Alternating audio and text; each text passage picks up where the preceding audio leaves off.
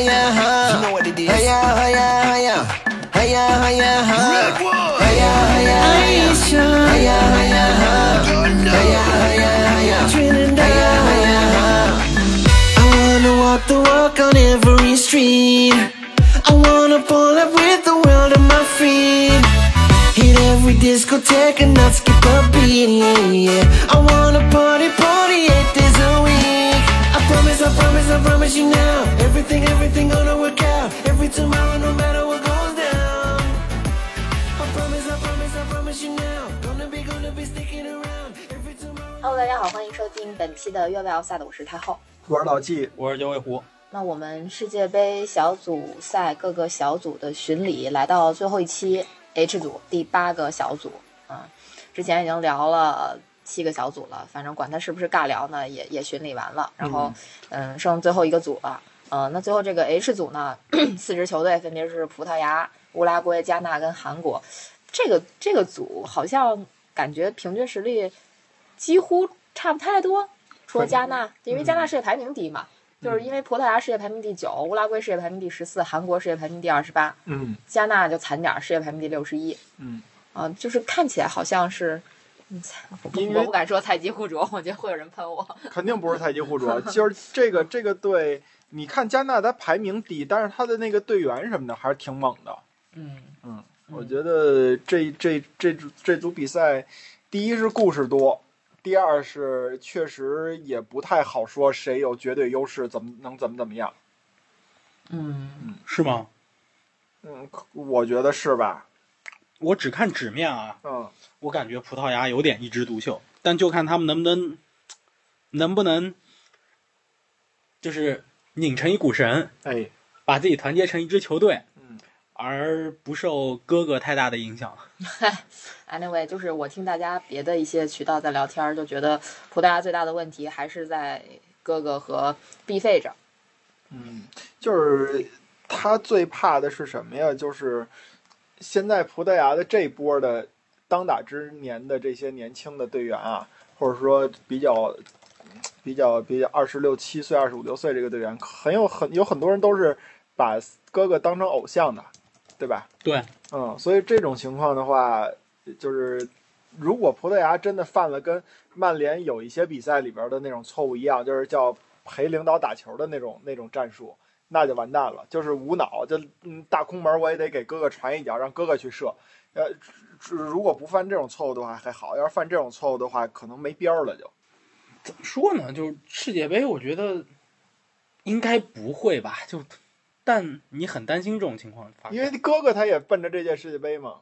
对，反正反正我觉得现在哥哥和哥哥和梅西比的最后的两件事儿，第一件事儿是谁能在自己的应该都承认这应该是他们最后一届世界杯了，嗯在最后一届世界杯里边谁的成绩更好，这是第一点。关键是他俩都没拿过世界杯冠军。就是对，就是我都不说是谁，反正一个是球队成绩最好，嗯一个是自己的这个成绩好，对这是第一点。第二点是我看到之前看一说法，就是说哥哥和梅西比，还比一件什么事儿，就是他们最后的尊严，谁先离开五大联赛，谁先去卡塔尔和美国淘金，谁就输了。那梅西已经去了，不好意思，我不是我，我觉得我这不是在黑梅西啊，嗯就是，对吧？我替哥哥打引号的说两句，梅西已经去了，他背后金主是卡塔尔人。完了，人家说的是在赛场上挣工资嘛，挣挣球员工资什么的。是哎，对，挣工资卡塔尔人发的，啊，嗨，反正理理解一下吧，领会精神吧。对，大家大家领会精神就好了，知道我一贯的这个作风就好了。对对对对对。常听我们节目都知道我是什么意思，嗯，对吧？这俩绑一块儿黑呗。那那那那不是，你要我必须二选一的话，那我已经做出我的选择了。啊、嗯，对。然后哥哥其实参加的世界杯的次数还不少呢，对吧？哥哥好像如果要是再参加世界杯再进球的话，是呃是不是唯一一个呃几届世界杯都有进球的？五届还是四届？五届吧，我。我我也不知道了啊。反正这个，嗯，根据现在这个情况，这葡萄牙是从零二年一直到这一届，相当于连续参加了一二三四五，连续参加了六届世界杯了。嗯嗯哎，其实我有点儿就是有点惊讶这个数据。三四对五六，对对嗯、对，有有点惊讶，因为我我总感觉葡萄牙不可能从一九八六年到二零零二年中间断档了那么久。嗯，嗯其实确实是断档了那么久，因为那会儿的葡萄牙就是，呃，咱们看球以来认知的那个葡萄牙最牛的那一代，应该是飞哥他们那一代。黄金一代嘛，对，就是嗯九二年的那个什么世世青赛还是叫什么嗯啊、那一代的人。那他的成名呢，应该是在两千年欧洲杯左右，是呃九六年欧洲杯和两千年欧洲杯，很正常，因为两千年欧洲杯是在他本土办不是零四年在本土啊，对，呃，零四年两千年对两千年是在那个哪儿？那个那个比利时、荷啊，兰、比利时、荷兰，嗯对，他零四年那那个本土，就是他其实还是多多少少冲着本土去的。对，嗯零四年那届更牛的是，他是等于相当于两季两个黄金一代接上班了，一个是飞哥、鲁伊科萨还在，然后另外就是像什么马尼切呀、什么卡瓦略，就就是穆里尼奥带的那个波尔图的那一届，然后再加上曼联的就是里斯本竞技的那个 C 罗啊，对吧？等于这些人 C 就罗还年轻嘛，年轻，但是他管用啊，他也进球了。嗯，对吧？他的那个那个那会儿的葡萄牙还是挺挺神的，我觉得。对，零零四年航海日志那个，对，对对对，所以其实当时大家对葡萄牙的那个就是最大的期待是零六年世界杯嘛，零六年世界杯和零呃零对对对，零六年世界杯当时后来也决不第三四第名打德国三三四名打德国了，嗯，是输了是吧？一比三还是零比三？我记得是二比三呢，哦，那那反正就是德国进了仨，我记得是对呃德德国是进了仨，是施维因施泰格还是斯斯佩尔斯佩格呀？进了一施维因个施泰格特别牛的一个远射，施维因施泰格进俩，啊，一一脚远射，一脚任意球，那那就是了。嗯嗯哎呦，葡萄牙这个世界杯历史上的名局其实还挺多的。嗯，他呃半决赛二比一赢那个谁，那个呃不是一九六六年世界杯吧？一九六六年半决赛一比二输英呃赢哎输英格兰了，哦，三比一，嗯三比一，三三三比一。嗯其实施维因施泰格算是制造三个三个进球，因为其中一个是乌龙，那那嗯球是施维因施泰格那啥的。嗯，然后其实我是说什么呀？就是葡萄牙这个队，他可能和荷兰呀、西班牙呀有一些像，就是名头很大，但实际上呢，他这个你算下来这个大赛的成绩啊，往往低于球迷对他的预期。那个六六年世界杯，他是半决赛是一比二输英格兰了，等于他这是六六年他是第一次参加世界杯，啊，然后最后拿了一个就是三四名决赛赢了苏联是赢第三名嘛。八六年世界杯小组赛一胜两负垫底没有出线，二十四支球队里边排第十七。嗯，零二年日韩世界杯这也是等于说是大家比较期待的一支球队了，当时我印象挺深的。结果是一胜两负，那个在二三十二个球队里排名第二十一。零六年世界杯呢，就是半决赛是零比一输法国嘛，然后这算是比较好的了。一零年世界杯是零比一输给西班牙了，就是十六进八被淘汰嘛。呃，三十二支球队里边排名第十一。一四年巴西世界杯是小组赛居然一胜一平一负，一净胜球略是排第三，没出现。一八年世界杯是那个出现以后，出现以后是一比二输给了乌拉圭。所以说，你从这几个球队这这几场比赛里边，你看，其实葡萄牙表现得非常不好，可以说只有是零六年世界杯表现还算说得过去。他可能跟意大利有点像，就是近几年把表现好的成绩都搁在欧洲杯那边了。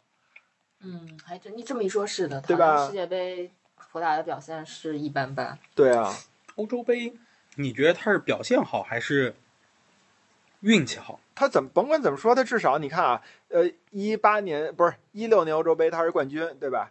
然后运气。啊，这不是甭管是什么，然后再再往前，我呃一二年什么的我都忘了啊。那个那个一呃零四年欧洲杯，咱说他决赛嘛，对吧？是他是主场。然后那个两千年欧洲杯的时候，他也是四强，就至少至少这个这个成绩你还能拿得出手。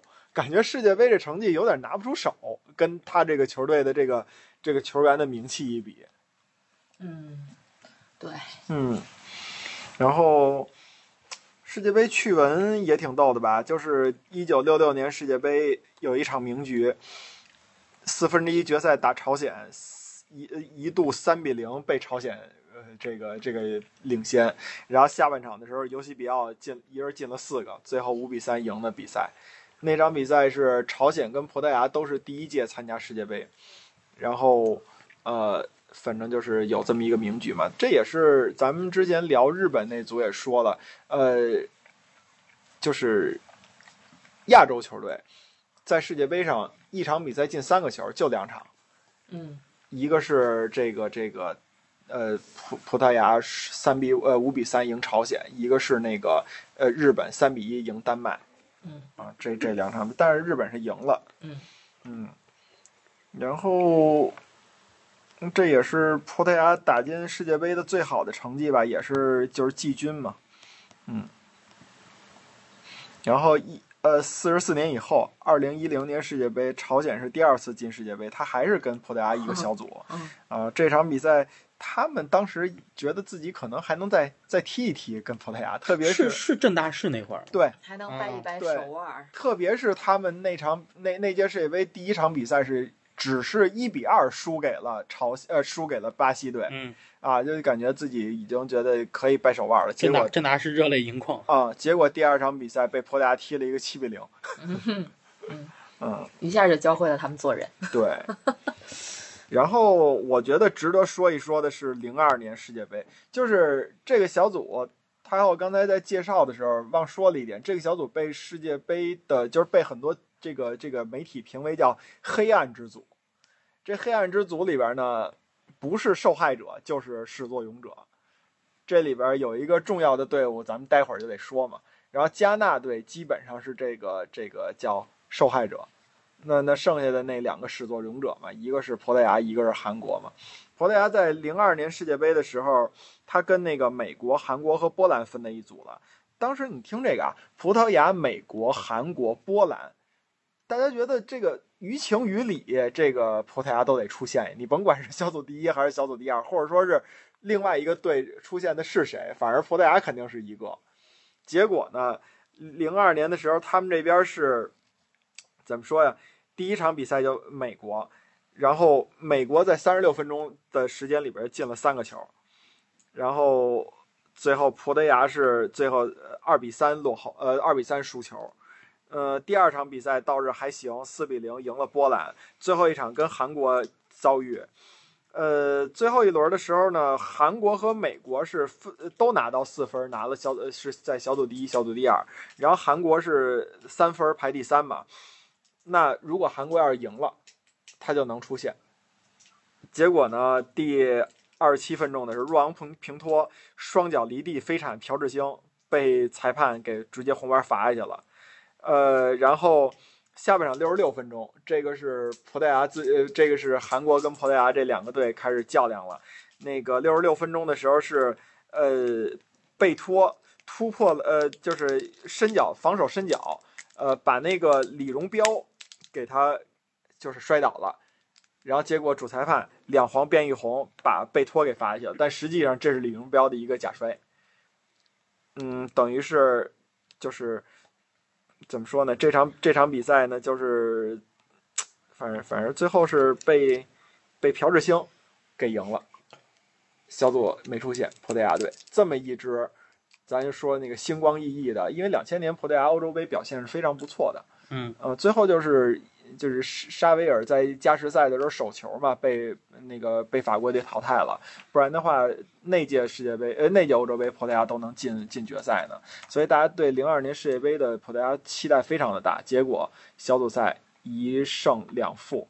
输给了韩国和美国，小组赛都没有出现，而且这个这个世界杯里边，等于葡萄牙一届世界杯拿了三张红牌，还是还是很神的。嗯，但是这届世界杯有一特点，就是葡萄牙是，呃，好像是二比三输给了美国，然后是呃四比零赢了波兰，然后是二比四，呃是呃那个那个一共是三场比赛进了六个球，三场比赛进了六个球，平均两两个球一场比赛。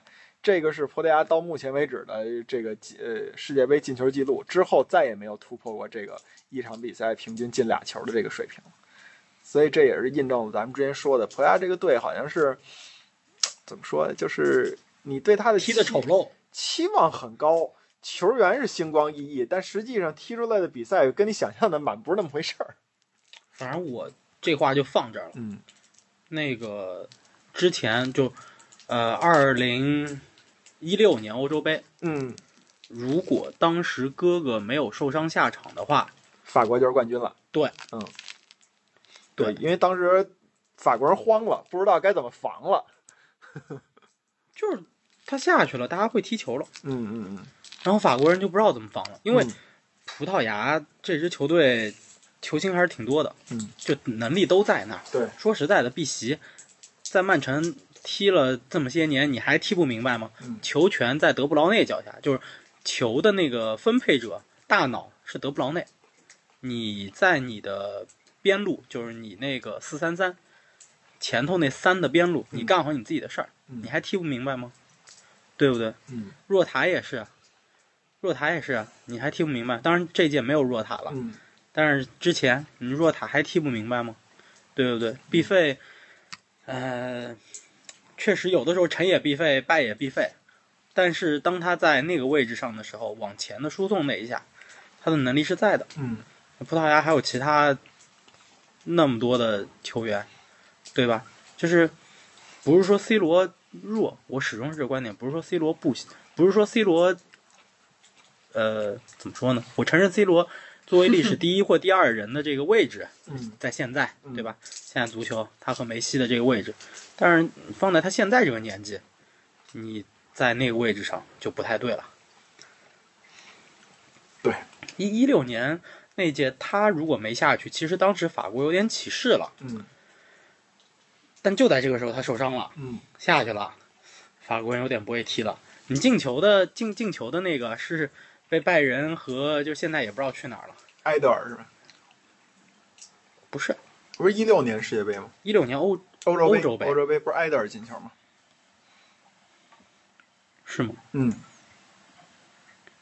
那个好像是当时意大利有一埃德尔吧，然后葡萄牙有一埃德尔，进球的是葡萄牙的那个埃德尔，应该是那是那是助攻，谁呀、就是那个，你看我名字都有点想不起来，就是当时的欧洲金童，桑切斯，嗯，嗯、桑切斯，他应该是助攻吧，因为欧洲杯我记得一六年是那个谁，埃德尔进的球，一脚远射嘛，对，低平的，嗯，哎，所以葡萄牙也就这样了。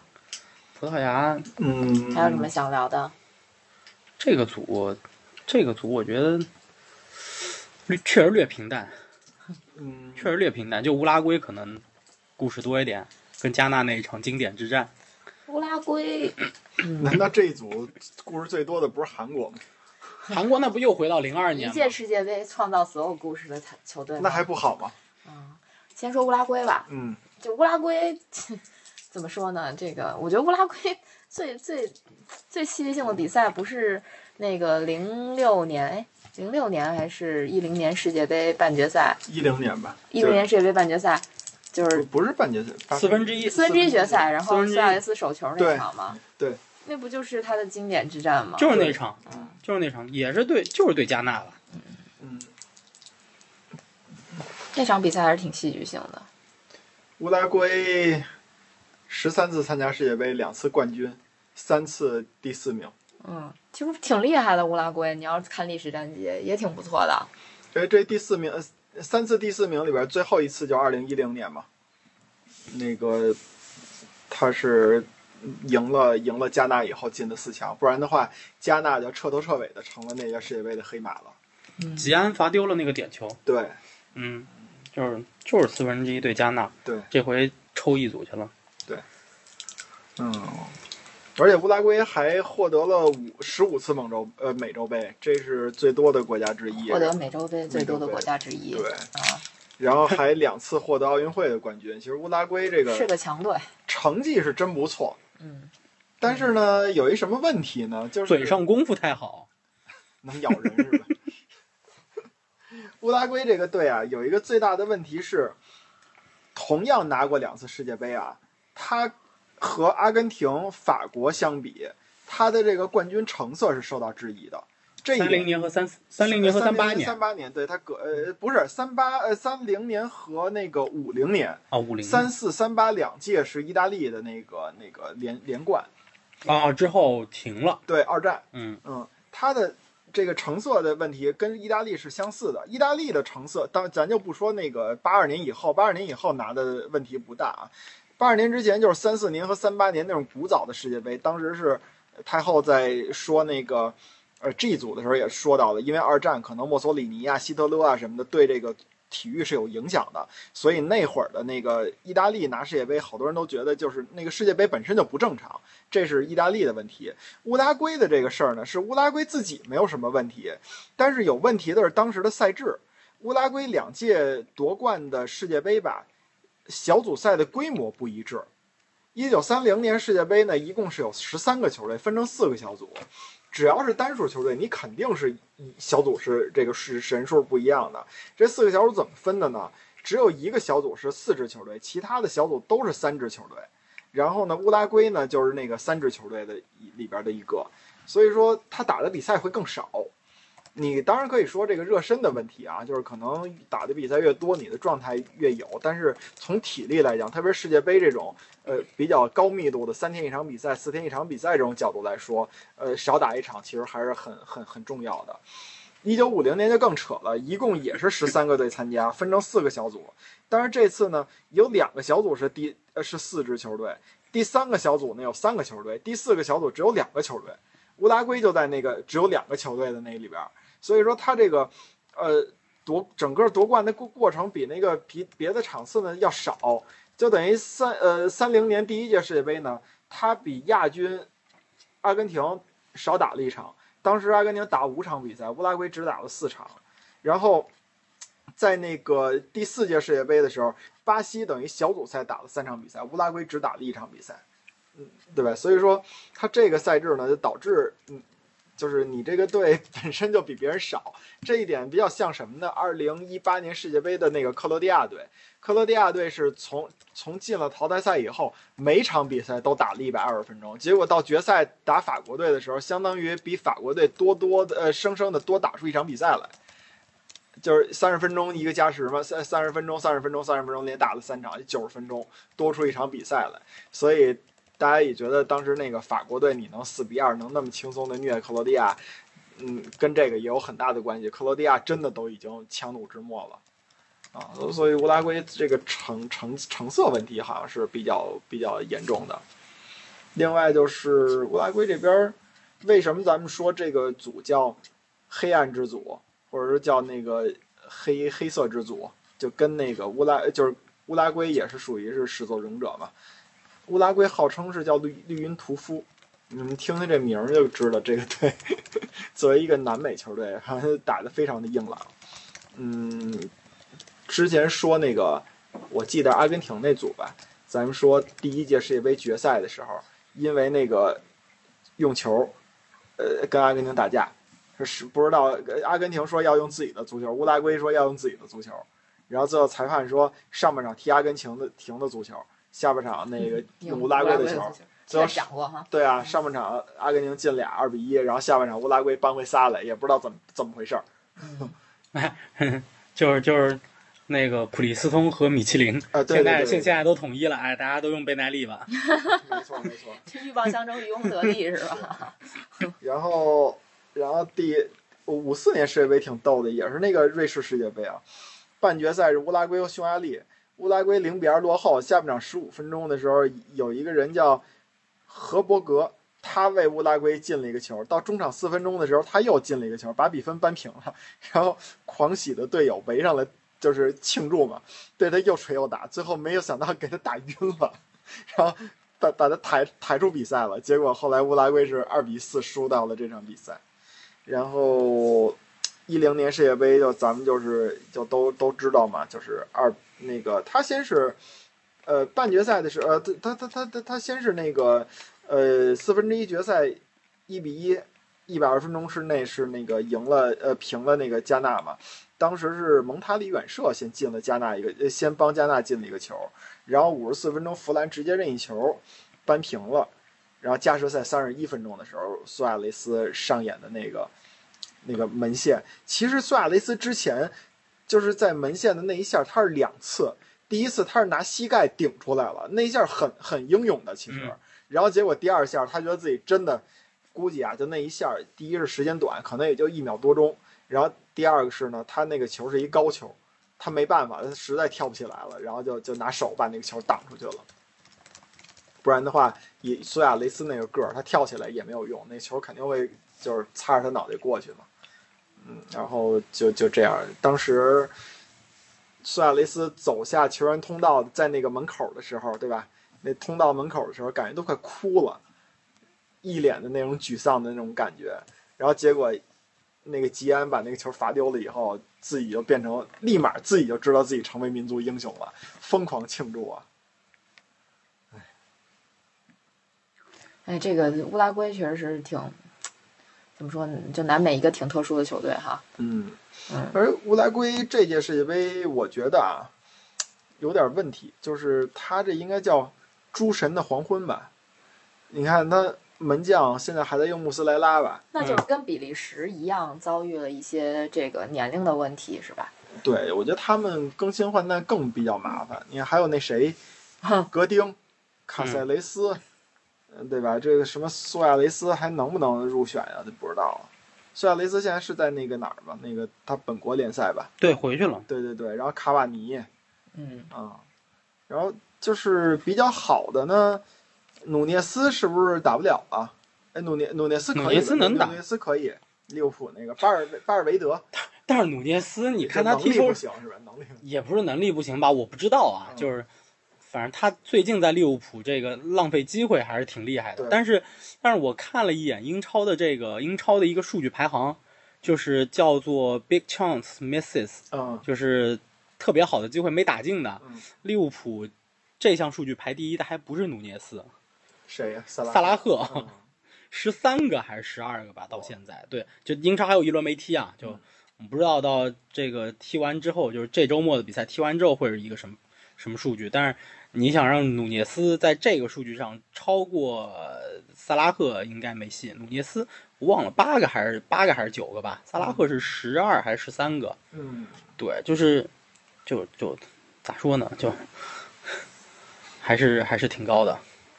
其实乌拉圭的那些老家伙们，要是还能扛住这一届，我觉得还行。哦，有可能哎，萨拉赫是八个，努涅斯是七个。但是我始终是觉得，反正现在在看利物浦的球的时候，就是看努涅斯踢球容易高血压，就是欧冠那场吧，对吧？嗯就哎是欧冠还是联赛？联赛，联赛有一场，就是詹俊都看不下去了那。那个，其实那那么说，卡瓦尼本身也当年在大巴黎的时候，他那个浪费机会可也是嗯数一数二。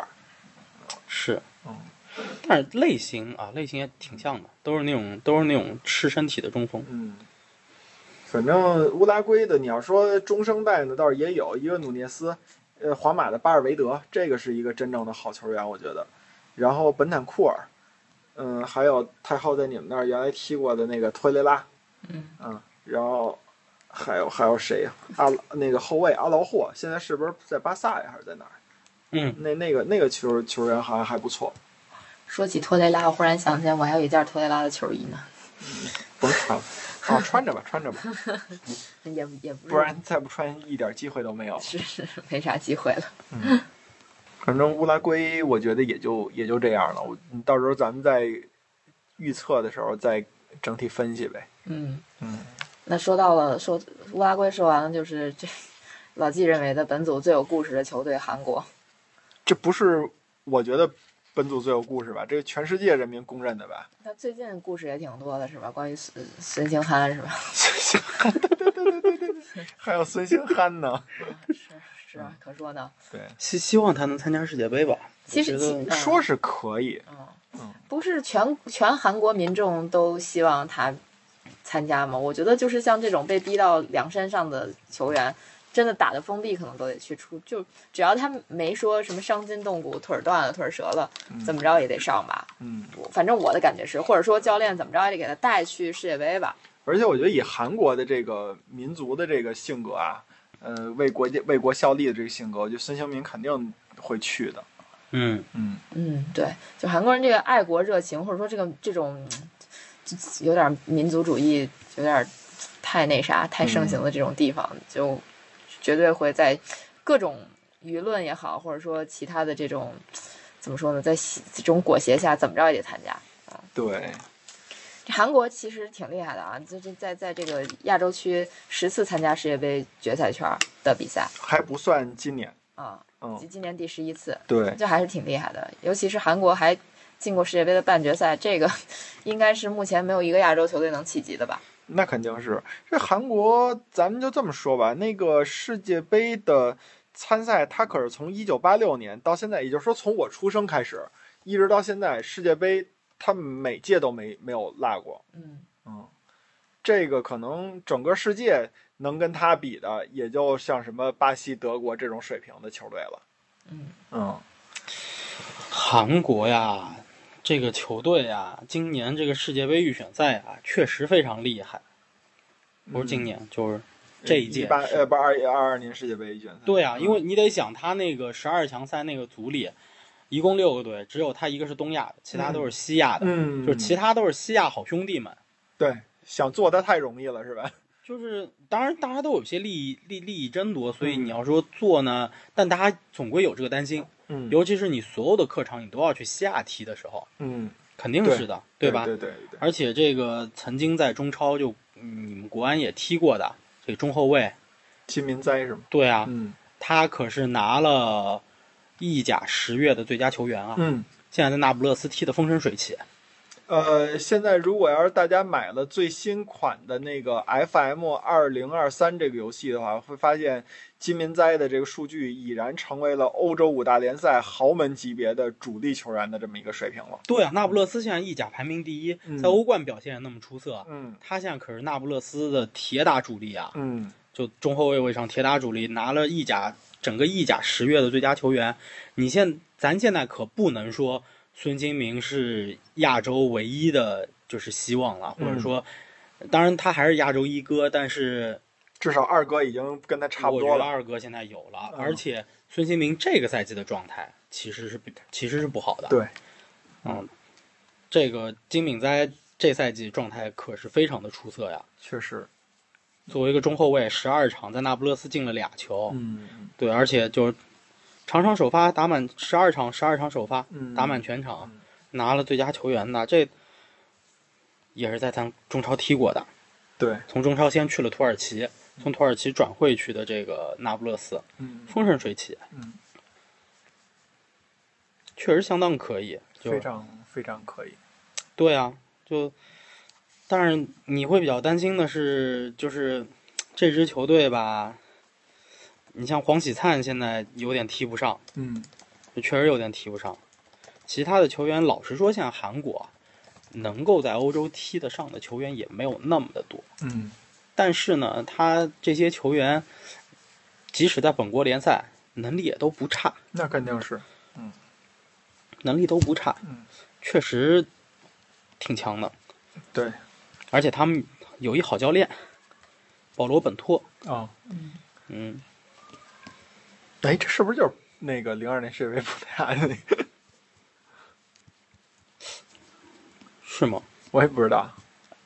不是，一零年到一四年，在葡萄牙国家队。哦，因为那个葡萄牙队叫本托的人其实挺多的，对对对，嗯，那姓本托的人，那一零年一零年到一四年，嗯，在那个在国国家国家队队踢过。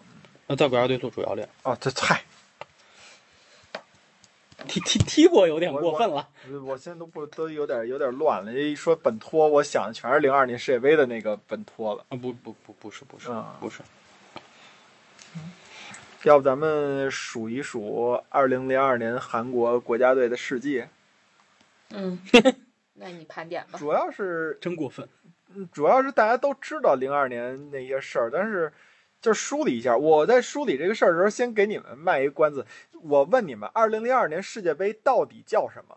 韩日世界杯啊，到底是叫二零零二年韩日世界杯，还是日韩世界杯韩日？世界杯啊，嗯，韩日世界杯是中国我们当应该是我们国内媒体在报道的时候一个官方的因为中国在韩国是吗约定俗成的说法，但是中国在韩国踢的，嗯，其实老季那么一问，我确实有点，我确实有点糊涂，就是嗯因为你像今年卡塔尔，其实它是叫二零二二嗯，卡塔尔世界杯，对对对吧？就是呃，FIFA 的官方的写法对也是 FIFA 对二零二二对卡塔尔对 World Cup，对，对吧？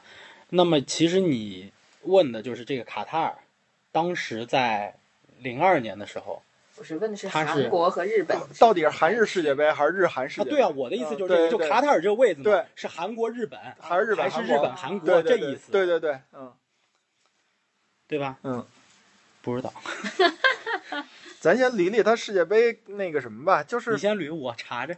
对你别查，待会儿我告诉你，就是韩国小组赛二比零赢波兰，一比一平美国，一比零赢葡萄牙，然后这个三场小组赛里边把平托和贝托两个队员给罚下去了，造了俩红牌，然后出来以后十六强，马上就打那个意大利嘛，呃，当时是先开始安安贞焕开场就赢得了一个点球，然后安贞焕把球踢丢了，然后维埃里进了一个球。八十八分钟的时候呢，薛其璇把这个比赛就扳平了。之后呢，柳相铁打破了科科的眉骨，对吧？这个大家不知道有没有印象？当时科科也算意大利比较好好看的一个队员嘛，然后缠着绷带打的后边的比赛，然后打破了眉骨这个事儿啊，没事儿。接着呢，金英泰呢又肘击了一下皮耶罗，这个呢也没事儿。然后黄善红呢飞铲赞布罗塔的要害部位。然后也是没事儿。李天秀呢，有在那个禁区里边，在争场之后，特别隐蔽的踢了马尔蒂尼的头。呃，这这个这个这个是一非常恶劣一个动作，结果也没事儿。然后加时赛一百一百零四分钟的时候，宋中国呢禁区里边就把托蒂绊倒了。然后这时候那个莫雷诺的那个哨子终于响了，大家觉得我靠，这意大利就是终于啊，就是这叫什么呀？就是苦尽甘来，要通过这一个点球要赢得比赛了，因为当时是金球制嘛。结果判的是托蒂的假摔，然后当时托蒂好像身上已经有一张黄牌了，直接把托蒂给红牌罚下了。嗯，然后这个算是一个反判。然后在一百一十一分钟的时候，托马西接到了维埃里的妙传，当时是我印象挺深的。他他作为一个后腰，然后结果插上，呃，晃过守门员把球给打进了。这个作为一个后腰进了一个单刀，这个球还是挺挺挺挺意外的。结果莫雷诺说托马西越位了，但实际上是这个球是根本就没有越位的。结果到最后让安贞焕还是谁来着？应该是安贞焕吧，把那个那个利亚马尔蒂尼头球进进球，把意大利淘汰了。嗯，这是第一场比赛，大家以为呢，就是你这样已经很过分了 啊，差不多得了。但是没想到紧接着第二场比赛是打西班牙，打西班牙的比赛呢也是，呃，中场鲁本哈拉哈呃巴拉哈当时有一个进球，是跟那个韩国队一块争顶的时候进的。那个球你可以说是鲁本哈拉哈巴拉哈进的，你也可以说是韩国进了一乌龙，反正是这么一个头球进了。但是结果呢，呃，主裁判把这个球给给吹掉了，说说那个那个犯规了。然后之后呢，华金呢助攻莫伦特斯打入了一个绝杀球，这个球大家印象应该挺深的。结果那个裁判认为这个球在华金传中的时候已经出底线了，然后再把球给吹了。当时呢，韩国人还很振振有词，说这个球为什么能进，是因为出底线的那一刹那，那个主裁判已经吹哨了。吹哨的时候呢，那个后卫和呃我们的后卫和守门员就已经没有那个那个那个防守的那种心态了，所以说这个球进了。如果他要是不吹哨，这个球我们还能防出来啊。这种强词夺理的这个球，大家大家也是觉得就是你你很过分啊，就是典型的得了便宜卖乖。然后到最后呢，还有一点是这场比赛的主裁判是在比赛一百二十分钟比赛时间没满的情况下就直接吹了中场哨。嗯，这个还是挺少见的。大部分时候咱们看到的都是过了时间，又给补几分钟，然后吹哨了，很少有见少时间的。因为从足球比赛 FIFA 的对于足球比赛补时的规则来说，官方就是第四官员给出的那个时间叫做最低补时时间。对，也就是说你必须踢够这么长的时间。但是如果你认为主主主裁判认为还有必要补更长的时间，就在家，就在就在往上加。也就是说，第四官员给三分钟，你补二十分钟都可以。都可以，嗯只要你的这个情况符合这个道理。比如说，你确实在第二分钟有一球员他伤了，嗯，对吧？然后这个伤特别严重智，商的这个对你智商的这个时间，对，就全算上。你哪怕这比赛他最后读到了九十加二十分钟，九十加三十分钟这很正常也。都是正常的。对，但你不能读到九十加两分三十秒啊什么之类的这种。所以说这场比赛在一百一十九分多钟的时候就吹哨了，这个是无论如何也不符合规矩的。这种情况只能是在呃其实友谊赛里边都就是或者说那种慈善赛里边都是很少出现的。嗯啊没，有规格的比赛，因为你相当于这就算是就是缺斤短两了，对对吧？嗯，哎老季刚刚问的这个韩日还。是日韩？哎，不是，这这这其实有点意思，有点是啊，对呀、有是一个相当牛的一个一个背后的一个故事，这个运作，那我不知道，我来，我我我先说我刚刚了解到的一些东西啊，嗯就是我没有再往前翻，嗯我翻到零二年，翻到九八年，嗯九八年我翻到头了，嗯再往前九六年美国那个我没翻嗯，确实没翻。但是九八年世界杯，那个 FIFA 那边打出来的官方的名字应该是叫一九九八嗯 FIFA World Cup 嗯 France。啊二零零二呢是什么呢？二零零二是二零零二 FIFA World Cup，呃，Korea 嗯。斜杠 Japan，、对。对，然后到了再往后一届，零六年的时候，嗯。就变成了 FIFA World Cup Germany 二零零六六嗯。啊，然后这个就等于顺序变了。啊大家听啊，顺序变了，嗯。就之前是先讲年份，嗯。然后再讲 FIFA World Cup，嗯。再讲地点，对吧？嗯。到零六年，它就变成了 FIFA World Cup，嗯然后是国家，然后是年份。一零年也是，一零年叫做 FIFA World Cup South Africa 二零一零嗯啊，然后二零一四年就是 Brazil 二零一四，嗯，对吧？二零一八是 Russia 二零一八，今年是 FIFA World Cup 卡塔尔卡塔尔二零二二二，二零二二对，所以就是就是这个排列顺序啊，变了，嗯，所以就单但你们单单纯单纯来讲老季那问题的话，我不是很理解，因为它其实是韩国斜杠日本，那就就你没有没没有解决这个问题，你出了一个新的问题，就是这个非法的官方到底该怎么叫？我我现在就是问的是日韩和韩日怎么排？我认为从他这个逻辑来讲的话，那是韩日，嗯就是韩斜杠日嘛，啊，我它顺序是韩国在前面。对我先我先讲完这个德国这个这个这个韩国的世界杯之旅，我再光荣历史讲这个事儿。对对对，然后就是赢了意大利，赢了西班牙，德国人反应过来这事儿了，不能那么干了。所以说当时说是那个贝肯鲍尔开始全力的斡旋公关，找到了布拉特，然后布拉特呢其实也有点忍无可忍韩国的这个做法，以及韩国的一些足协官员的做法了，所以临时在韩国打德国之前把主裁判给换了，结果这是换裁判如换刀，韩国是零比一输给了德国队，嗯，最后止步于世界杯的这应该叫什么呀？就是四强吧。如果要是这个再不换刀，没准儿韩国人真能把自己搞到决赛里去。那那会儿打巴西，我觉得他他总不能再赢巴西吧？这事儿太可怕了，这事儿。反正就这样，他当时把那个主裁判给换成了一个瑞士的，最后是零比一输给德国，那还造了那个巴拉克一个红牌儿呃黄牌儿呢。结果巴拉克没参加完世界，没参加上世界杯嘛。对，嗯，这个事儿是其其实有趣在哪儿呢？是韩国当时那个国际足联呃国际足足联主席是布拉特，副主席是亚足联主席郑梦准，嗯就是韩国人嘛。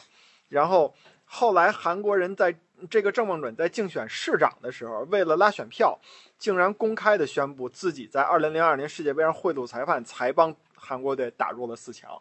这就都是脑回路有问题。哎，就是你已经把这个事儿不当回事儿了，你觉得这个不是什么坏事儿，不是什么不好的事儿，这个特别特别狠。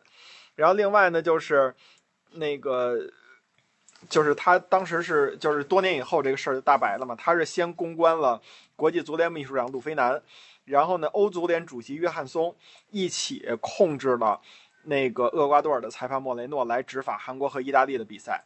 然后莫雷诺后来自己也承认了自己是故意在帮韩国人淘淘汰了意大利。但是这个莫雷诺后来，哎呦，这个莫雷诺后来也没没得到什么好果子，自己好像有一次是就前两年运送毒品，然后被逮着了，也不知道后续是一什么情况。所以这个人一直不干净。嗯，南美的这些人啊，这就是做事儿不那么规矩，没没那么着。然后接下来解释刚才我问的那个问题：零二年世界杯到底叫韩日世界杯还是叫日韩世界杯？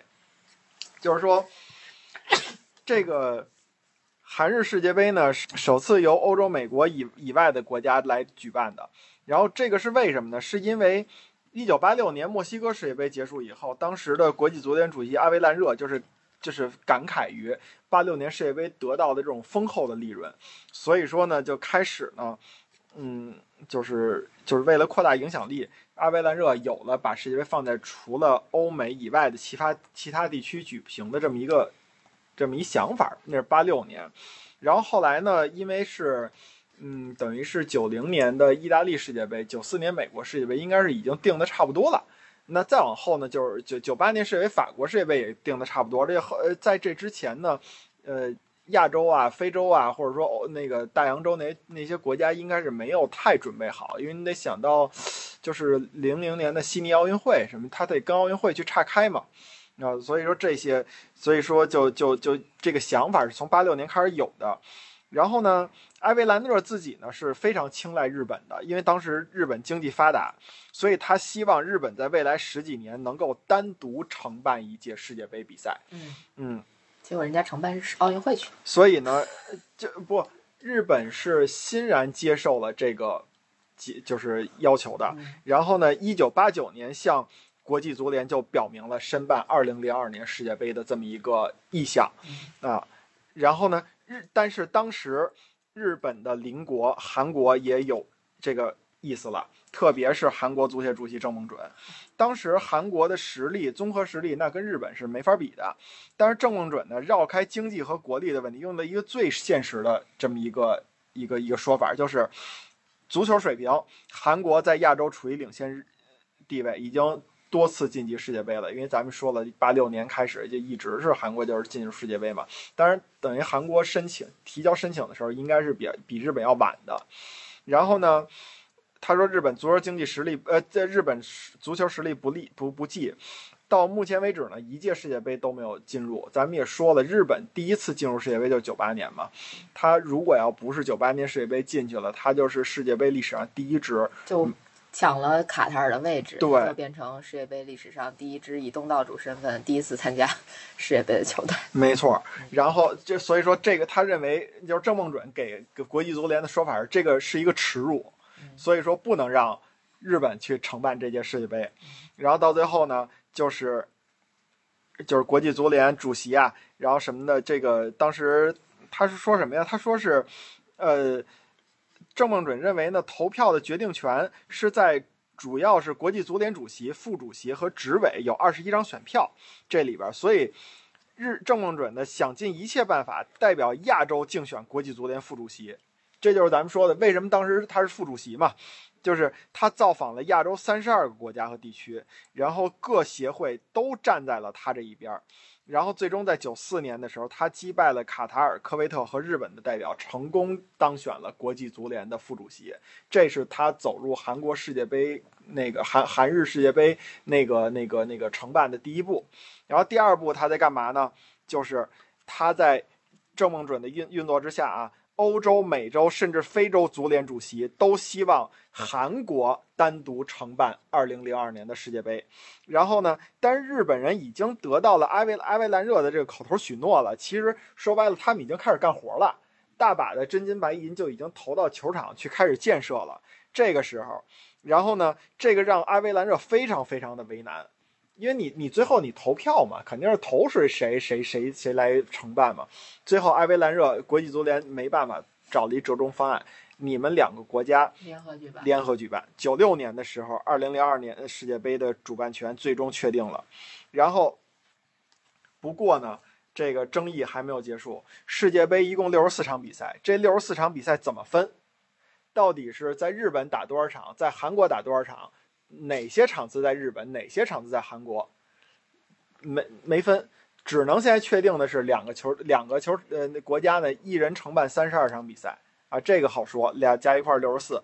好，接着韩国提出了一个特别过分的要求，说是郑梦准希望韩国承办开幕式、闭幕式以及揭幕战和决赛。嗯，他要把这四个全都揽在韩国自自己这边，关键节点，关键节点。然后呢，这个遭到了日本的，当然啊，遭到了日本的强烈反对。最后呢，国际足联也是从中协调，最后决定了揭幕战在韩国举行，决赛在日本举行，那就是就半儿匹呗，都是。嗯，这场风波平息了，接着就是命名的问题。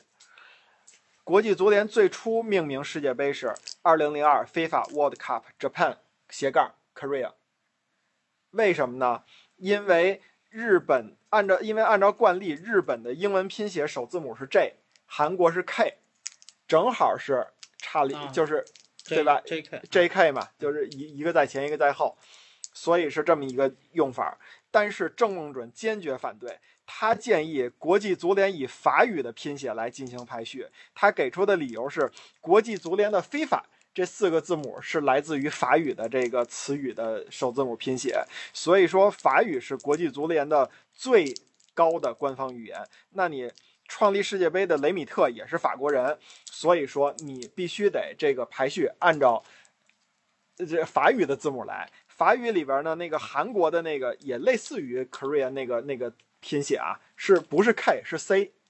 然后日本的那个类似于 Japan 的那个字母还是 J，所以说 C 就排到了 J 的前边。所以最后国际足联接受了这个提议，二零零二年世界杯就是被翻译成中国，就是二零零二年韩国日本世界杯，韩国在前，日本在后，嗯，也很有意思哈。是不是还是？这么听来，就是韩国在甭管是场上还是场下，都需要争这所谓的争这一口气耍这个小聪明，啊、嗯，大家是看不到我的手势，就是那个，小小的也很可爱，哎，对，就是这点小小的，格局对，啊不是不是格局，就是这些小小的利益，我都得，啊，对，对吧？就这啊，就这点小小的，嗯真的是小小的。但是韩国这边还有一个事儿，就是可能大家都不知道啊，这个是我查到了，呃，也是某懂的一个作者叫叶公好球专栏吧，他写了这么一事儿，他的题目叫《韩国队受难记和假金牌诅咒》。嗯，这个其实挺有趣的，就可以说韩国这个球队本身自带一些这种这种，你说是叫咒怨呀，还 是叫什么？罪嗯就是孽缘呀，反正就带有带有这些属性的。他是怎么说呢？说是一九五四年是瑞士世界杯，是韩国参加的第一个世界杯。当时朝鲜朝鲜战争好像刚刚结束，然后呢，韩国这边经历了叫上演了人呃现实版的人在囧途，一共是五十五天，就是耗时五十五天，然后搭乘美国军机。辗转了八个地方才来到了瑞士，然后制造了一个惨案。他们呢，先是在资格赛上遇到一难题，是跟日本争夺一个决赛圈名额。所以你看，日本跟韩国之间的这种关系，这种也是挺挺微妙的。当时是那个朝鲜刚刚处于呃刚刚结束了那个那个那个朝呃不是，他应该是呃对五零年的时候是朝鲜战争爆发，五三年的时候五三年七月结束，然后呢，他这个参加世界杯外围赛等于是也在五三年嘛，就那会儿是韩国正动荡的时期，经济也困难，当时呃本来想打算。都打算放弃了，韩国不想参加那届世界杯了。但是呢，一看是自己对手是日本，说不想看曾经的侵略者日本踏上世界杯的这个征程，所以呢，就就要参加这个比赛。而且当时韩国总统是李李李承晚，这个人在那个呃，就是当时二战时候韩国被侵略的时候，曾经被日本人逮捕入狱，还受到过严刑拷打。所以说，他要求韩国参赛的同时，拒绝让日本踏上韩国的领土。这个相当于什么呢？相当于韩国队自己放弃主场，两场比赛都在日本举行，然后最后呢，那个那个日本的这个说法是什么？给的一个说法是什么呢？说是韩国因为没有地方踢球了，也没有办法在废墟当中训练，所以说以此为借口放弃主场。反正不管怎么样呢，最后结果是韩国放弃了主场，两场比赛都在日本举行。当时韩国紧急组队，这个球员很多都已经好多好多年没法踢球的这么一个人了，基本上队里边的这个年龄全都超过三十岁了，有的三十六七岁的球员都都参加，然后还有不少根本就不是足球这个项目，是其他项目的运动员也都也都过来凑数来了。结果就是，啊，在五四年年初举行的第一场比赛是，呃，开场先失一球情况下，韩国五比一把对手把日本赢了，这很不容易。嗯然后呢，在客场的时候又是二比二战战平日本，然后最后进了决赛圈。结果进了决赛圈以后，决赛圈对瑞士嘛，说韩国没有直飞瑞士的航班，而且他们根本凑不齐路费，就已经困难到这个程度了。然后呢，但是他们发现什么呢？就是朝鲜战争之后，美国的军机还留在国内了，所以说。那个韩国一度希望美国军方帮忙，用专机把他们接到瑞士，但是美国人肯定不同意啊！我们军用飞机啊，接你这帮人踢世界杯去，不像话呀！然后反正最后呢，韩国人也是软磨硬泡吧，最后美国还是答应了。但是答应的要求是什么呢？第一是绝不可能专机，就是你必须得是跟着那个执勤任务的人，就是辗转飞。另外那人数有限，结果到最后是韩国人算了将。那个二十二个呃首发名单不是那个大名单的人，给变成了十二十个人，就等于少去了两个人。然后呢，其中十六个人先先先去瑞士，然后最后四个人再去。呃，这个在美国调停下呢，调调配下呢，这十六个人先是到了东京，然后到了越南的西贡，然后印度加尔各答。然后呢，这这期间他们这个韩国球员都是带着那个辣白菜度日的。就是上上演了那叫什么呀？就是真人版的地理图。如果要有听相声的，知道这个地理图，就从哪儿到哪儿，从哪儿到哪儿，他把世界全世界都说一遍那种的。你说这个，我忽然想起来一特逗的事儿，说说韩韩国这个啊，嗯，韩国人不是去哪儿都是吐槽说人家东西不好吃吗？哎，对对对，对，我今天听了一个啊说有吗？有有啊都说北京奥运会也不好吃好吃，然后说那个东京不是自己带着食堂去的吗？对，带着那个大厨去的，嗯啊，特别逗。然后那个忽然听今天听无聊斋的一个期节目，在嗯讲说韩国人去环球影城带了一箱方便面，一不不是一箱，是一行李箱，十个韩国人的小团带了一行李箱的方便面去环球影城，然后问为什么，说觉得你们中国的饭不好吃。啊，我谢谢他们，千万别觉得我们饭好吃。嗯，然后等于他们后来又去了巴基斯坦的卡拉奇、伊拉克的巴格达、叙利亚大马士革、意大利的罗马，然后这才到达了瑞士的领土。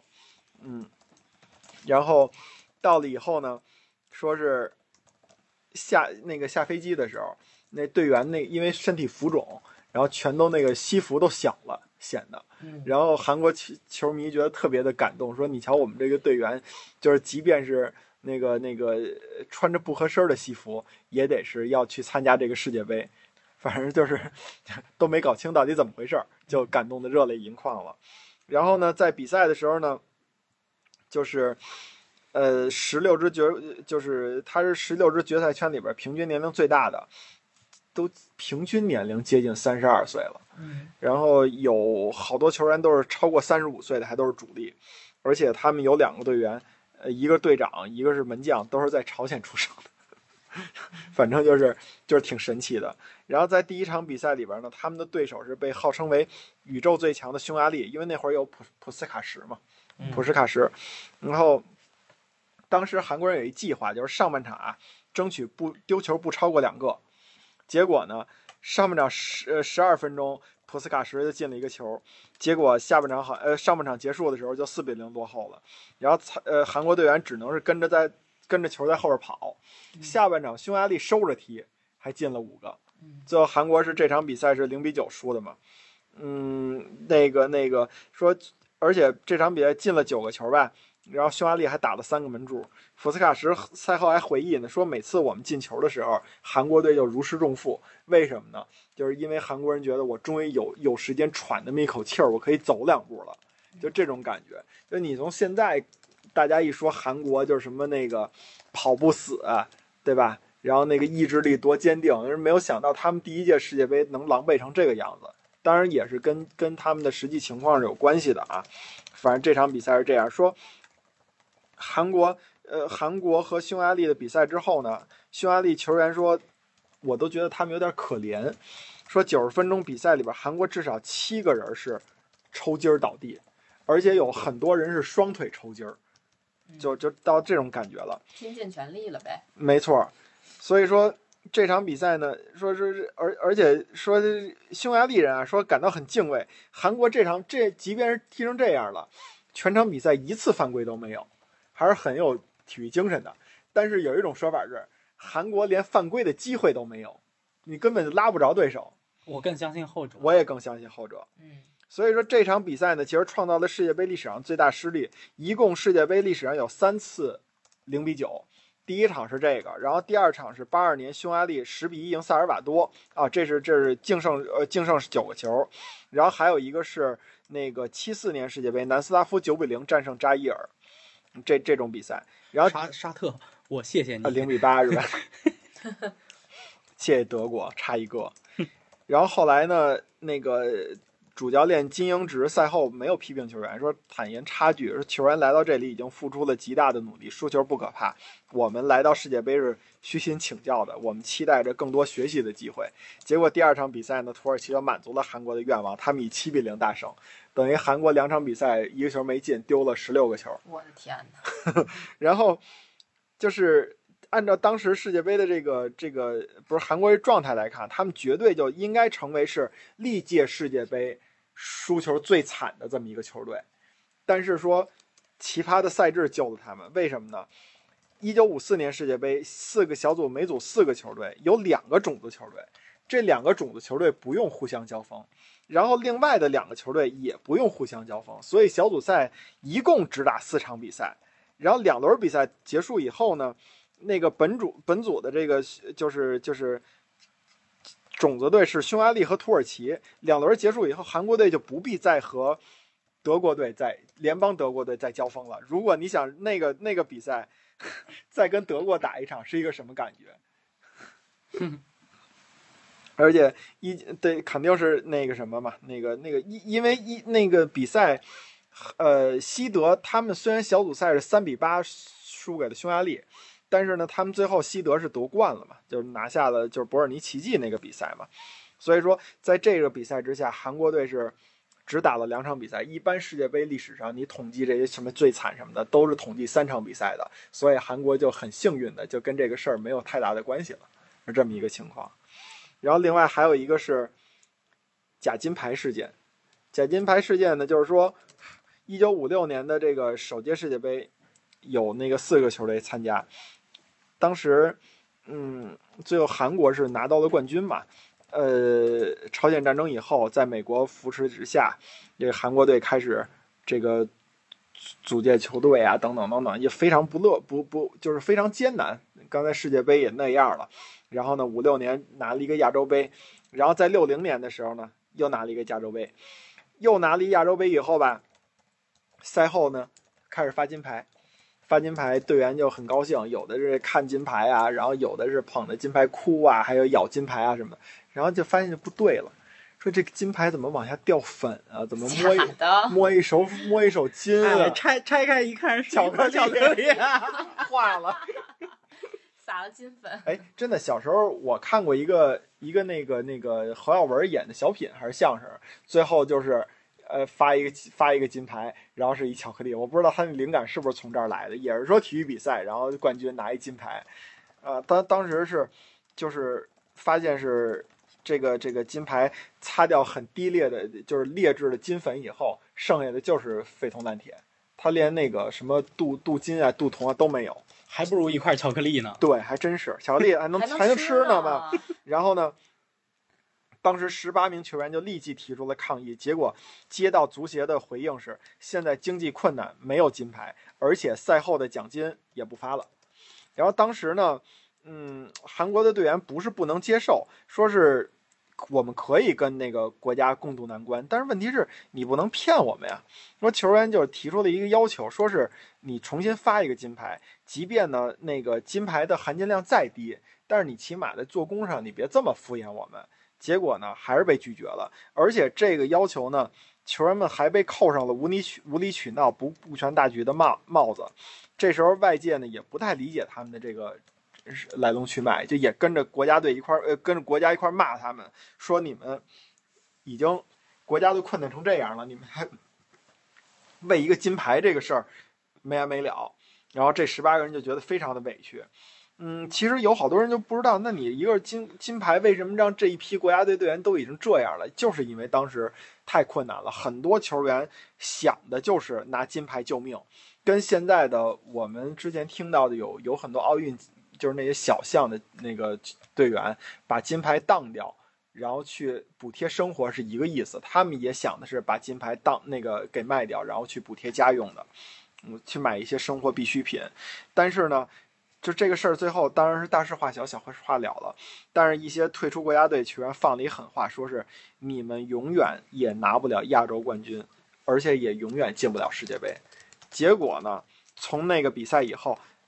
韩国队真的就再也没有在那个就是就是亚洲杯的比赛里边拿过冠军，好像一直到现在都没拿过，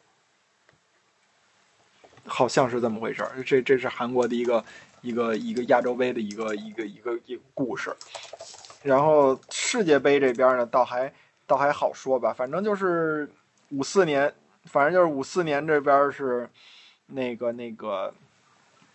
五四五四年世界杯，嗯，无缘大赛，一直无缘。六二年的时候，作为亚洲唯一的出现，二比呃附加赛二比八惨败南斯拉夫。六六年呢，是因为看到朝鲜队实力强劲，咱们也说了，他害怕，然后就直接弃赛了。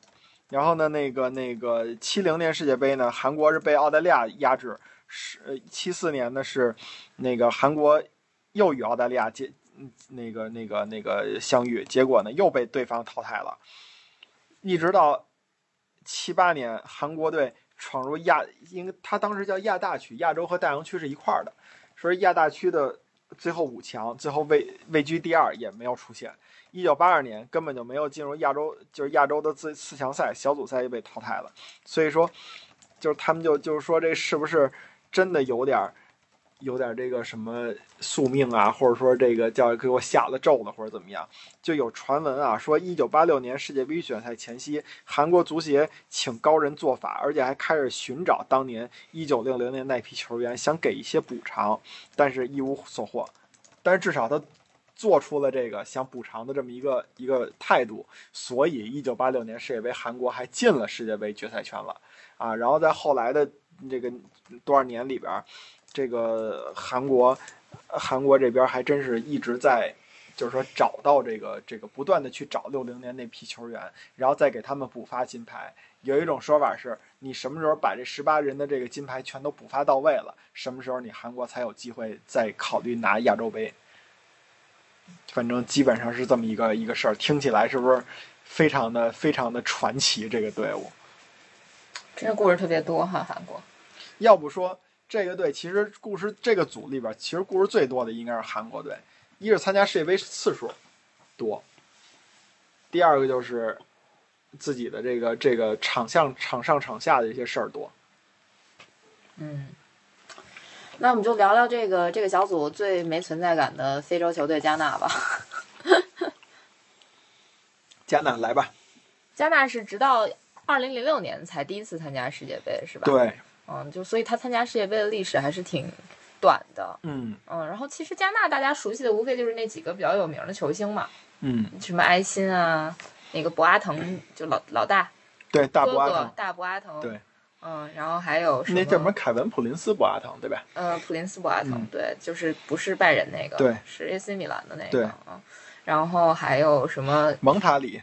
呃，蒙塔里什么阿皮啊、阿萨莫啊，这这这名这其实这些名字都已经很古老了，很久远了。现现在还有一正在踢的呢，在咱这个英超范特西不是，我就说英超范特西那游戏里头有一位还用了他的名字来取他的队名呢。那个 Are you kidding me？哦，Are you kidding 啊 me？有啊 OK，有乔丹有。对对对对对。那个阿马泰也是哈，那个阿马泰、帕尔特伊，你们队那个帕尔特伊，帕泰啊，嗯，阿马泰，哎呀，我也不知道他到底叫什么，反正就是确实挺有用的也。嗯 是，所以我们我们我们那个托马斯是不是是加纳最大榜的球星？目前为止也不好说。你说目前为止就这届世界杯哦对这届哦世界杯我认为是阿尤。我，我我认为就是帕泰，毕竟我们不能缺了帕泰，主要是帕泰这两轮老老进那个特别刁钻的那个搓射，主要甭管上角还是底角，主要是明眼人都看得出来，没有没 有帕泰，我们就打的打的就不是阿森纳现在这个足球了。哎，你们唯一输那场比赛，帕泰就没上。哎呦天哪，至于吗？不就赢了一下吗？就你们现在这水平是吗？哎呦哎呦，也比我们强不到哪儿去。至于吗？你说就这么一场比赛还不让说了？好吧，这这个加纳这个球队，反正算有算是也比较有辉煌历史，是吧？对也是拿过不少非洲杯的冠军，但最近一次夺冠已经是一九八二年了，那时候我们都没出生呢。他上届非洲杯踢的可不好，小组垫底应该是。嗯，这个球队也是辉煌，都是在八九十年代那种的。嗯嗯，一九九二年的时候，加纳还拿过奥运会呢，奥运会金牌，他们是第一支夺得奥运会男足冠军的非洲球队。嗯，加纳这个队，反正你说，二零一零年世界杯，二零一零年世界杯的时候，那个那个那个法国队，咱们提到罢训。二零一四年世界杯，加纳也罢训了。加纳好像是足协拖欠奖金，球员集体罢训，在踢葡萄牙之前，好像你这么一说，当时我印象里边还还还还听到过这个新闻呢。不知道你们俩有没有印象？呃，大训我也听过这个新闻。嗯对他他，但是他这个比较简单啊，这个就是很简单的，就是拖欠工资的事儿，拖欠农民工工资，然后没有太多，没 没有太多那个那个，就是乱七八糟的那些事儿。暗示啥呢？我就是暗示一下，我我我我我可是有点听明白了。我就暗示法国队。嗯，其实还有一个事儿，就是你像那个奥多伊、恩凯迪亚这些球员，其实他都理论上有有可能能代表加纳出场，但是这届世界杯估计是赶不上了，可能。嗯嗯其实恩凯迪亚是不错的球员，嗯，但是因为今年其实总体来讲，恩凯迪亚的出场机会没有特别多，就是不是铁打主力。嗯这这个其实对于国家队选材来讲，也是一个比较大的问题。对。你说加纳这个队到底怎么样？加纳这个队到底怎么样？其实看看他这几轮这几年的这个世界杯成绩，就可以有一个参考吧。嗯，因为也不，嗯，世界杯参加世界杯也没有太多的次数。他是二零一四年世界杯 G 组，他是跟德国、美国、葡萄牙分的一组了，最后是一比二输给美国，二比二平德国，一比二输葡萄牙，最后小组第四。二零一零年南非世界杯呢是 D 组，然后德国、加纳、澳大利亚和塞维利亚，那塞塞的呃塞塞塞尔维亚，他是那个一比零赢了塞尔维亚，一比一平了澳大利亚，零比一输了德国，然后八分之一决赛呢二比一淘汰了美国，然后四分之一决赛是一比一平了乌拉圭，点球二比四输了。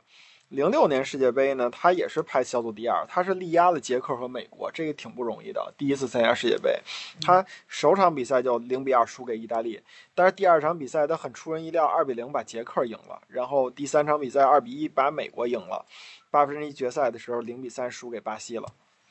哎，加纳上届没踢对吧？对，一八年没有。嗯，所以，请开始开始你的预测。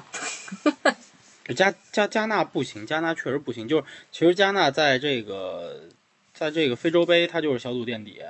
然后他在这个非洲区域选赛，虽然他是小组第一出线的，然后出线了以后也是淘汰了尼日利亚进到世界杯里头。但是其实他那个小组，他当时那小组赛里头，呃，和南非同积十三分，排小组一二名。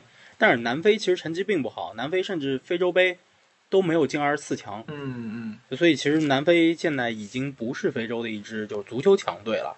嗯，然后预选赛踢成这样，当然尼日利亚其实现在也就那么回事儿吧。嗯嗯，尼日利亚能报上来的这个有名球员伊赫纳乔啊，在我们那儿都都都都都有点踢不上的太子，就所以加纳还是弱点，加纳还是弱点。嗯。这个小组可能葡萄牙、乌拉圭、韩国真吧，对，看看啊，但是我现在，嗯，我不知道为什么，我觉得这四个队给我一感觉就是葡萄牙稍稳，但是别的队，我真觉得都有可能。你看啊第一轮葡萄牙对加纳，嗯。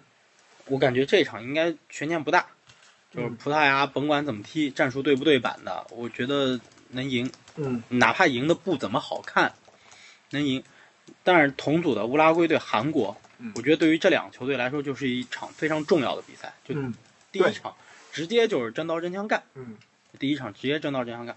我觉得韩国有一个，其实这个乌拉圭这个优势也基本存在的，就是韩国其实现在这支球队，就我们前面说到，他旅游球员也没有那么的多，嗯，就不像不像前几年那么多了。前几年你包括什么季承庸在纽对卡对对对对，就甚至有时候我们看到这韩国球员在场上还偶尔能带上队长袖标的这种，就嗯现在几乎也没有了，比较少了。嗯可是现在在欧洲踢的就那么两，就能踢得上的就那么两三个、三四个人。嗯其实你要说现在韩国在欧洲能打上这个比较强中中游、中上游豪门球队的，也就我们刚刚说的三个，嗯对吧？黄启灿其实有点踢不上了，但是黄启灿算，嗯然后就是孙兴敏和这个金敏哉哉，，对，嗯。其他几乎也没有了。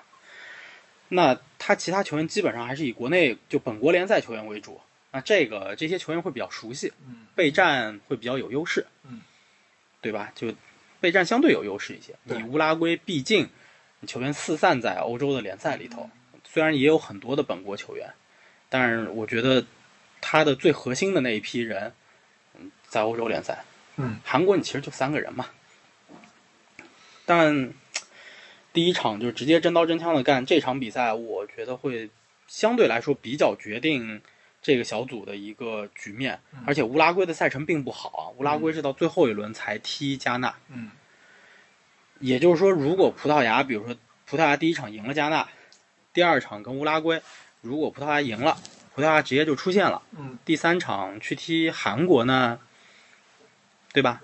不知道。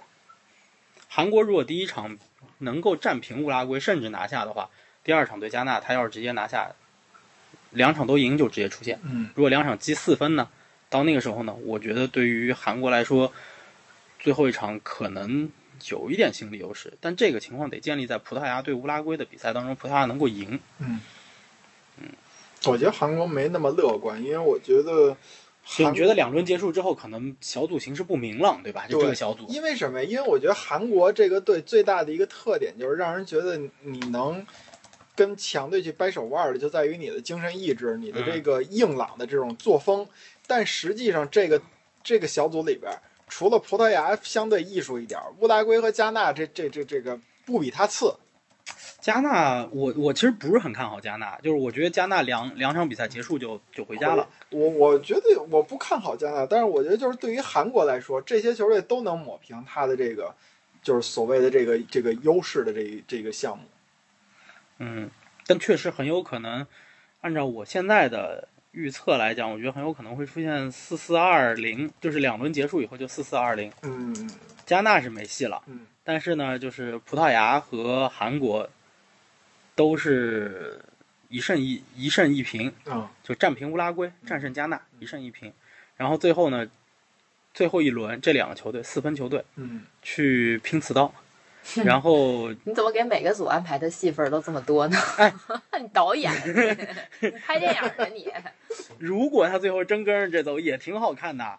乌拉圭最后一轮就是拿下加纳，他就是五分，那么他就是基本稳稳出线。只要那边不是两队打平的话，嗯分出胜负的话，那么乌拉圭是鹬蚌相争，渔翁得利，就是我铁定出线嗯，但是小组第二。嗯另一支呢，就是谁拿谁能赢下，就韩国和葡萄牙，谁赢嗯谁小组第一出线嗯，谁输了谁就小组第三滚蛋。我我们记住九尾狐刚才开头说的，这个小组葡萄牙一枝独秀。打脸。我我我大胆预测一下吧，我觉得这个组出现，我选乌拉圭跟韩国。嚯，这么凶猛吗？你你就不想让我们好过？不是你这是什么样啊？我靠！不是这结果，你知道得是什么情况吗？就是葡萄牙第一场对加纳，他如果赢球的话，后面他两场就得全输。嗯就是第一场赢了，后面两场全输了。嗯对乌拉圭和对韩国都得都得输。嗯，你不能是，你好像拿不了分了，就得，就就就就得是拿不了分了。嗯。哎，一四年世界杯意大利是不是那样？那个你们意大利的事儿我不太清楚。这第一场比赛是一比零还是多少？赢了英格兰，然后后边两场输了哥斯达黎加，输了乌拉圭，得查，这好好像你你们意大利的事儿我确实不太清楚。好像是这么回事。这这个球队今年不在我的这个扫描雷达里。对，那肯定。当时赢了英格兰以后，我想的是意大利这这届世界杯稳了，小组赛妥妥出线。嗯，那那行吧，关于这个小组赛的巡礼机会就到这儿了。哦，再补充韩国老金没说话呢。啊，那个葡萄牙、乌拉圭前两名。嗯嗯，我再补充韩国一个那个小故事啊，呃，韩国零二年世界杯黑掉的那两支球队，呃，三支球队吧，葡萄牙在零四年拿了欧洲杯，呃，欧洲杯亚军，然后一六年拿了欧洲杯冠军，然后黑掉的意大利拿了零六年世界杯的冠军，然后那个呃黑掉的西班牙拿了一零年世界杯的冠军，所以这个他的还有一个宿命在这儿呢，哦，一四年，一四年真是哎，对吧？哥斯达黎加小组第一，乌拉圭小组第二，意大利三分小组第三，英格兰一分小组小组垫底。啊嗯，OK，行吧那我继续，嗯，那嗯，关于 H 组我们就差不多聊到这儿呗。嗯我们关于这个八个世界杯小组的巡礼就到这里了。嗯那关于后续的世界杯节目，嗯、还是会继续有的，因为本周更新结束之后，距离世界杯其实还有一周。哎一周多一点。嗯对其实我们现在就是一个瞎扯淡，因为对，名单还没公布，只公布了一份，对巴西的。对呃，丹麦是有了一份二十一人的名单。对，还没公布完全吧，就是说，对吧？反正我们现在就是凭着自己的这个查到的一些东西和自己看过的这个瞎聊呗。然后后面肯定还会有世界杯相关的节目，嗯嗯，有什么好的建议，也希望大家留言给我们。嗯，大家建议可能就别聊了，嗯，说的不错，别说了，行，好嘞，那这期节目就到这里，拜拜下期节目再见，拜拜。I promise, I promise, I promise you now. Gonna be, gonna be sticking around every tomorrow, no matter